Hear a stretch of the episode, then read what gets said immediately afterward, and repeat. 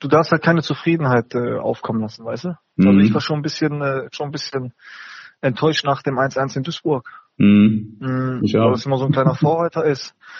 Weil ja. es immer so ein kleiner Vorreiter dafür ist, äh, so wie, wie, wie, wie geht jeder Einzelne damit um, aber du kannst halt, du musst bei dir selber anfangen. Willkommen zu einer neuen Folge FCK Podcast, die Ausgabe 23, kurz vor dem Derby gegen den ersten FC Saarbrücken, unsere Freunde aus dem Saarland. Wir freuen uns drauf auf das Spiel, sind aber nach den letzten zwei Spielen so ein bisschen auf dem Boden der Tatsachen wieder gelandet.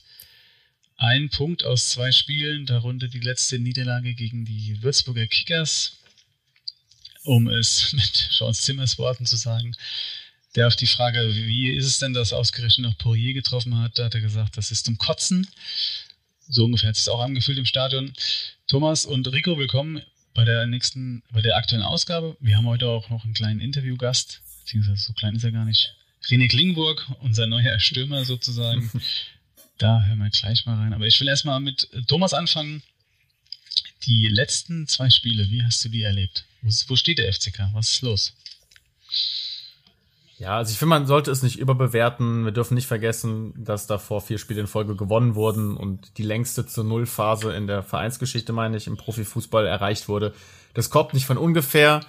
Ähm, das Spielen gegen Duisburg, ja, unglücklich, machen wir uns selber rein. Am Ende gurkt der Ball nicht über die Linie, spricht keiner mehr darüber, dass die zweite Halbzeit da vielleicht nicht ganz so gelungen war.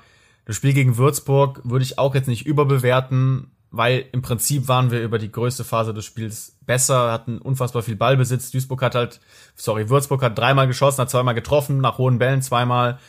Ist dumm, passiert, muss man abhaken. Ähm, wir hätten halt vier Stunden weiterspielen können, hätten das Tor nicht getroffen. So Tage gibt's.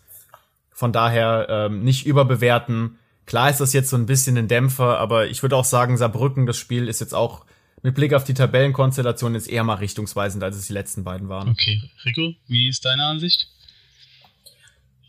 Ich stimme denn eigentlich so ganz äh, vollkommen zu.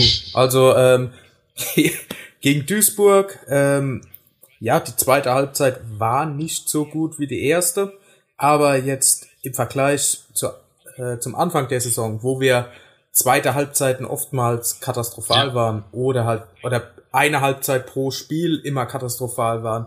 Also so schlimm war es nicht. Also sie waren extrem passiv, sie haben sich reindrängen lassen, aber es war nicht dieser Hühnerhaufen, den, den man am Anfang der Saison in solchen Phasen noch gesehen hat. Also ich hatte eigentlich die Vermutung, dass sie das 1-0 verteidigen und eventuell noch das, den Konter zum 2-0 für, äh, reinmachen und dann passt die Sache. Ist leider anders gekommen. Und ja, gegen Würzburg war, war es genauso. Also am Anfang, die ersten Viertelstunde, hat jeder gedacht, gut, wenn der, wenn da jetzt ein Ball davon reingeht, äh, bricht Würzburg auseinander. Mhm. Den Anschein haben die gemacht. Dann hat, weil man kann ja nicht immer in diesem Tempo spielen wie die erste Viertelstunde, hat lauter einen Fuß vom Gas genommen, Würzburg hat sich sammeln können und in dieser Phase ist dann das 1-0 gefallen, kurz darauf das 2-0 und ja, dann war es halt einfach ein absolutes Scheißtag für den FCK. Also die, wie Thomas sagte, die hätten wirklich noch Stunden spielen können. Würzburg hätte kein Tor mehr gemacht mhm. und Lautern aber auch nicht. Von daher, ja. Ich glaube, so kann man es gut zusammenfassen. Mm, also ich glaube, gegen Duisburg hat man schon so zwei verschiedene Halbzeiten gesehen. Meint ihr, das ist ein Einstellungsproblem der Spieler, dass man dann vielleicht zu zufrieden war und gedacht hat, jetzt haben wir vier, fünf Siege oder wie auch immer, wie viel das waren? Ich habe schon wieder verdrängt damit man nicht so abhebt, dass die da denken, das packen wir jetzt so. Thomas, was glaubst du? Wie ist das in der Mannschaft? Hm, kann ich mir eigentlich fast nicht vorstellen, weil nach dem Waldhofspiel gab es halt auch diesen krassen Umbruch, weil da ist ja irgendwas passiert mit der Mannschaft, das hat man ja gemerkt. Ich glaube, sie waren einfach viel eher davon überrascht, wie druckvoll Duisburg aus der Kabine rausgekommen ist. Das war eine andere Mannschaft auch. Das muss man, ne, nicht nur wir waren jetzt dann irgendwie, dass wir uns entschieden haben, wir sind jetzt nämlich schlecht oder so, sondern Duisburg hat das dann auch in dieser Phase sehr, sehr gut gemacht haben unfassbar viel Druck gemacht, dieses frühe Pressing, das konnten die auch nicht über die ganze Zeit durchhalten. Ob das jetzt wirklich ein Einstellungsproblem ist, dass man sagt, wir führen wieder, das wird schon, Raab hält am Ende eh alles fest, kann ich mir so fast nicht vorstellen. Ähm, wobei das natürlich auch so ein bisschen typabhängig ist, ne? Also. Gut. Genau zu diesem Thema haben wir auch unseren Interviewgast gefragt, René Klingburg. Und ich würde sagen, wir hören einfach mal rein, was er zum Thema Einstellung in der Mannschaft gesagt hat. Weil genau dieses Thema hat eben er und auch der Trainer schon mal angesprochen, als es noch nicht so lief. Ja, das ist immer so halt, äh, du musst im Kollektiv musst du einfach äh, mhm. Leute, Leute manchmal auch anstecken, weißt du? Also ähm, es gibt halt Fußballer, die, die, wenn der Schiri anpfeift, sind dann sind dann äh, komplett anders. Die sind dann einfach, mhm. äh, ich sag mal, geisteskrank, positiv geisteskrank, versuchen dann halt jedes Spiel zu gewinnen. Es gibt halt Spieler, Fußballspieler, die sind dann halt äh, ja schon schon, die geben schon, äh, äh wollen natürlich schon ein gutes Spiel machen, aber die äh, war so ein bisschen abwartend. Also so zum Beispiel, wie wir angefangen haben in Würzburg, genau, gegen Würzburg, äh, wenn du das Spiel jetzt nimmst und dann Osnabrück, wenn du die beiden Spiele vergleichst, wo wir beide in der ersten Halbzeit auf der West spielen, äh, und wir sagen dann, dass wir die ersten 15 Minuten eigentlich gut begonnen haben, mhm. dann äh, und wir dann das Spiel gegen Osnabrück anguckst, das war dann auch wieder Welten. Also gegen Osnabrück hat jeder, jeder, der auf dem Platz stand, zehn Feldspieler, haben äh, äh, Feuerwerk abgebrannt. Das mhm. in Würzburg jetzt auch wieder. Du darfst halt keine Zufriedenheit äh, aufkommen lassen, weißt du? Mhm. Also ich war schon ein bisschen, äh, schon ein bisschen enttäuscht nach dem 1-1 in Duisburg. Mhm. Mhm, ich auch. Weil es immer so ein kleiner Vorreiter ist. Weil ja. es immer so ein kleiner Vorreiter dafür ist, äh, so wie, wie, wie, wie geht jeder Einzelne damit um, aber du kannst halt, du musst bei dir selber anfangen.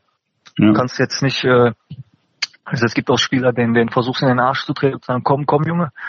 Und äh, da fruchtet es einfach nicht. Also jeder Spieler ist da für sich selber verantwortlich. Aber auf dem Platz müssen wir alle äh, an einem Strang ziehen. Und wenn, wenn, wenn da jemand dabei ist oder wenn zwei, drei Jungs dabei sind, die dann nicht äh, ans, ans Maximum gehen, dann, dann gewinnst du keine Spiele in der Liga. Das ist einfach so. Gegen Würzburg jetzt auch wieder, hat er gesagt. Und ich glaube, das Stichwort positiv geisteskrank, da könnte man so ein Meme draus machen. Ähm, also ich, ich glaube, wir wissen alle, wie er es meint. Das klingt jetzt sehr bestialisch, martialisch, bisschen krass, aber ich glaube, mit dieser positiven, ich nenne es mal positiv, sehr motivierenden Einstellung geht man doch am besten in so ein Derby, Thomas, oder wie, wie, wie würdest du das interpretieren, dieses positiv geisteskrank? Ja, auf jeden Fall. Ich meine, wenn man sieht, wie Klingenburg sich in Zweikämpfe reinschmeißt, wo der hingeht, der geht halt auch die Meter, die wehtun. Und das siehst du auch, der nimmt sich im Keim Zweikampf raus. Der will den Ball, der will das Tor, der will dann auch diesen, ja, der hat halt den, unbe den unbedingten Willen. Und genau das ist das, was du dann in so einem Spiel brauchst. Also ich erwarte gegen Saarbrücken halt ein sehr umkämpftes Spiel, wahrscheinlich auch ein sehr hitziges Spiel. Und da ist halt so ein Typ wie Klingenburg Gold wert, weil du weißt genau, der wird dann nicht mit 110, mit 120, sondern mit 200 Prozent wird er da reingehen. Der darf nur nicht vom Platz fliegen, er darf es nicht übertreiben, sagen wir mal so, aber äh, ich glaube, das ist halt auch genau der Typ, den du in so einem Derby brauchst.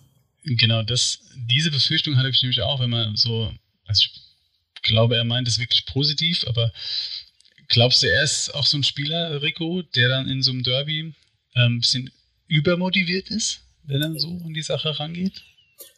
Ja, okay, ähm, man kann das ja, also Klingenburg und Zimmer beispielsweise sind ja beide auf dem Platz äh, sich recht ähnlich von den Emotionen.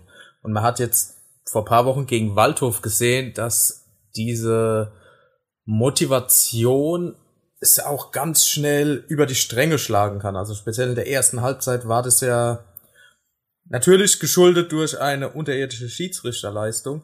Ähm, aber das, da ging ja in der ersten Halbzeit gar nichts. Man musste ja Angst haben, dass noch ein Zimmer vom Platz fliegt, weil da war ja an Fußball nicht mehr zu denken, die waren ja komplett überhitzt.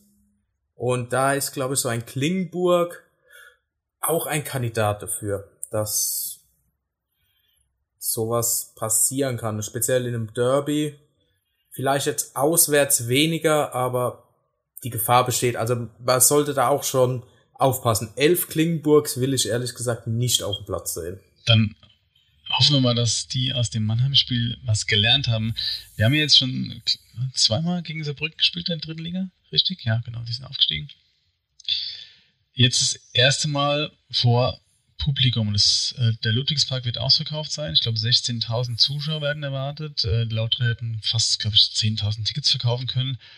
Ähm, Thomas, du bist auch im Stadion, wenn ich das richtig in Erinnerung habe. Jo, das ist korrekt. Ich habe Tickets Wie bekommen Auf was freust du dich denn bei so einem Derby am meisten? Ist ja kein Spiel wie jedes andere. Und wir, wir alle drei wissen, dass Auswärtsfahrten nicht immer von Erfolg gekrönt sind. Also auf was freust du dich am meisten? Ja, Auswärtsfahrten nicht immer von Erfolg gekrönt, aber dieser ganze Tag, für mich ist es ein Highlight. Ich freue mich da jetzt schon drauf. Ich werde hier relativ früh aus Köln mit einem Kollegen losfahren, der dann das zweite Ticket nimmt, der äh, aus Bonn kommt. Wir fahren dann relativ früh los.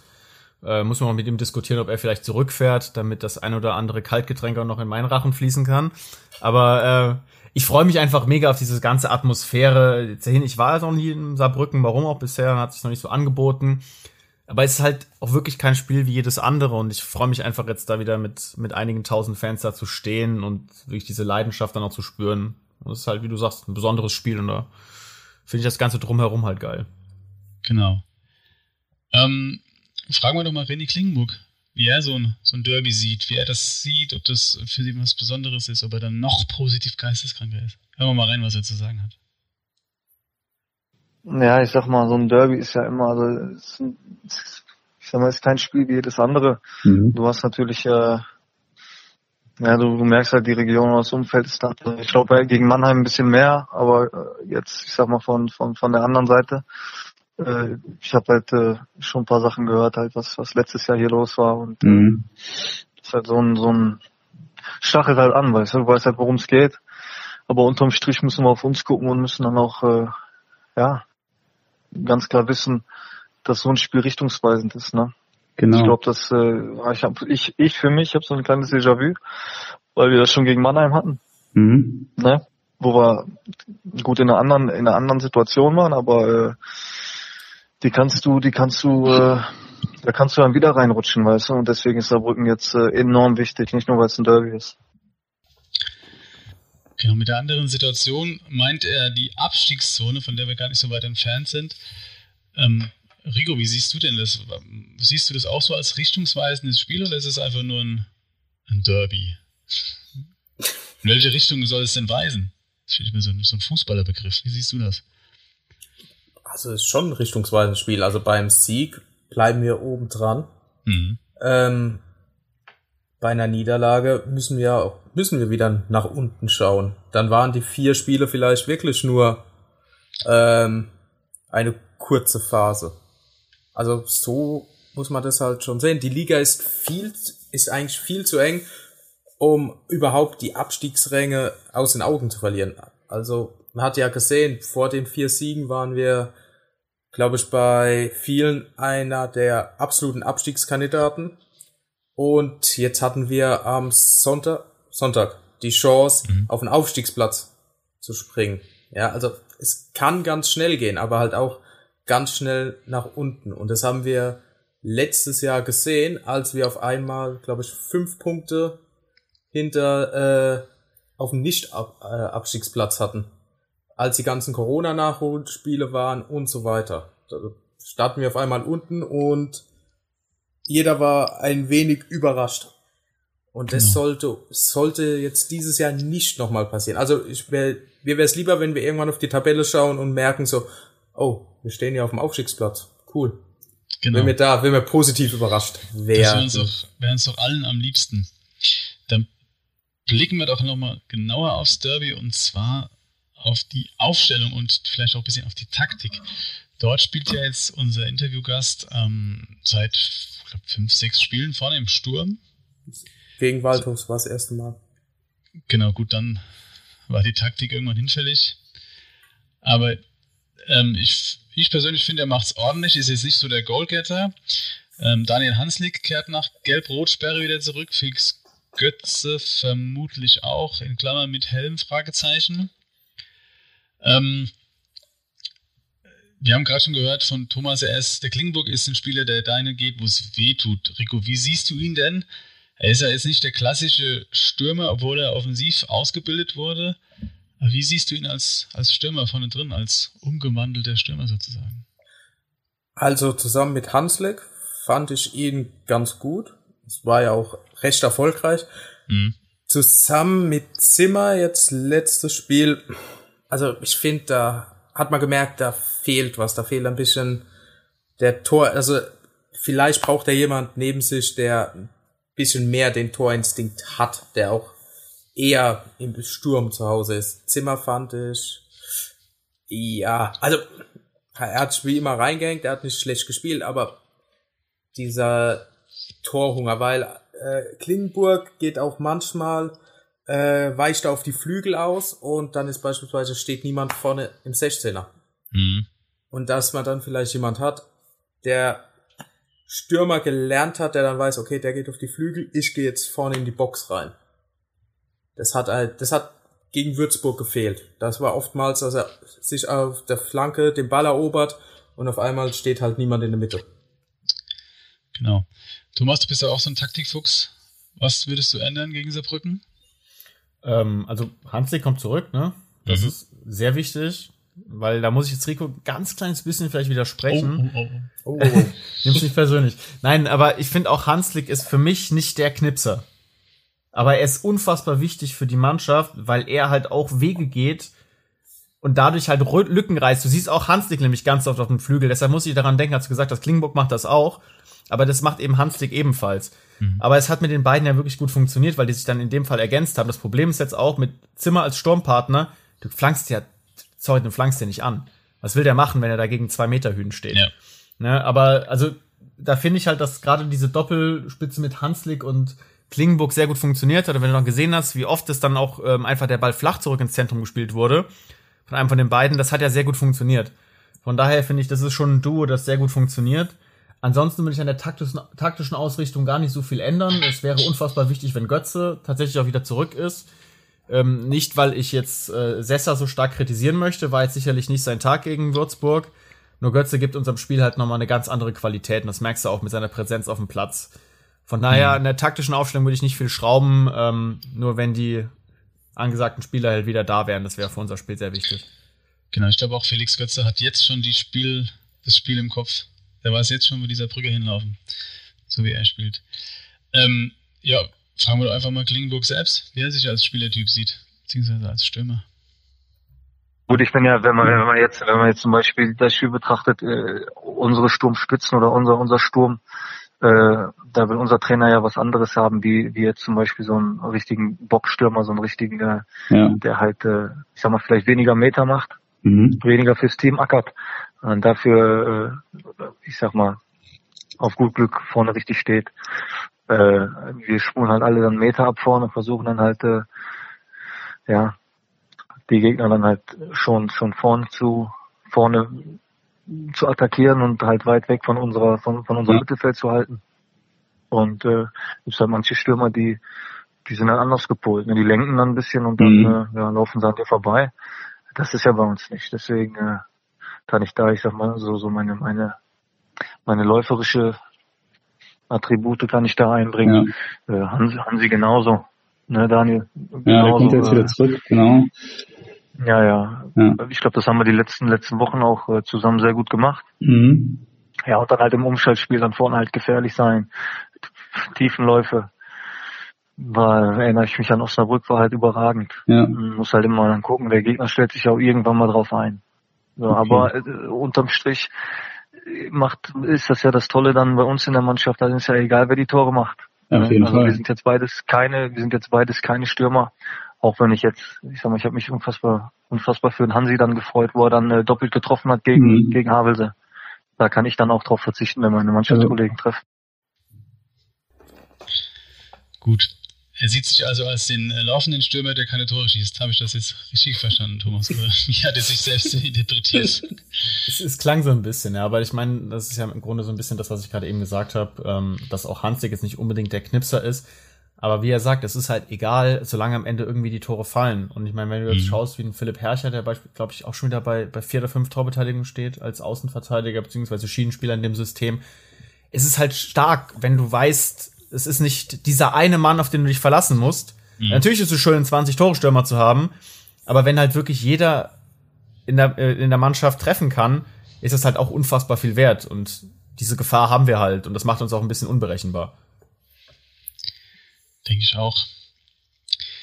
Gut, Leute, ich glaube, es könnte von mir aus schon Samstag 14 Uhr sein. Ich bin auch extrem motiviert. Heute kamen die Tickets an. Danke, FCK. Also nicht danke, FCK, dass ihr mir die geschenkt habt, um Gottes Willen. Danke, dass ihr die rausgeschickt habt. Von, äh, von daher würde ich sagen, freuen wir uns aufs Derby. Danke René Klingenburg für das Interview. Und ich würde sagen, hauen wir die weg, oder? Die Saarländer. Auf jeden Fall. 2-0, sage ich. Rico, was hast du? 2-0, ja. Ich sag, wir gewinnen 3-2, Tor, 3 -2, das dritte Tor in der 89. Minute. Oh, bitte. Oh, das wäre so schön. Ach, ja, so, so, so ein richtig mieser Derby-Sieg, der weh tut. So den anderen. Ja, den anderen. in der letzten Minute. Ja. Nee, unberechtigter Elfer. Oh. Bei Regen. Bei Regen. Bei Regen. Ach, können sie den herrlich. wieder neu aufbauen. Äh, ja. darf, darf es in Saarbrücken Regen? Hast du nicht mal erzählt, dass sie da irgendwie so ein Ablaufproblem im Stadion haben? Das haben sie ja hoffentlich mittlerweile gelöst.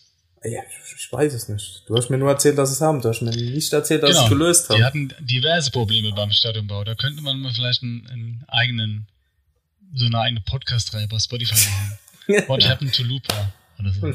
Ja, so weit kommt's noch. Nee, der, der FCK das waren, können die Kollegen von Blau-Schwarz machen. Schwarz-Blau, ah, ja. ich verwechsel es immer, tut mir leid. Hauptsache ich weiß, dass Rot-Weiß die richtige Farbe ist. In diesem Sinne, ich ähm, danke euch, freue mich aufs Derby und wir hören uns das nächste Mal hoffentlich nach ein paar Siegen wieder. Und dann ist auch Philipp wieder dabei. Schöne Grüße an Philipp. Er hat heute keine Zeit.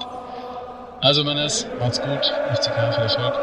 Ciao, ciao. Ciao, ciao. Ciao.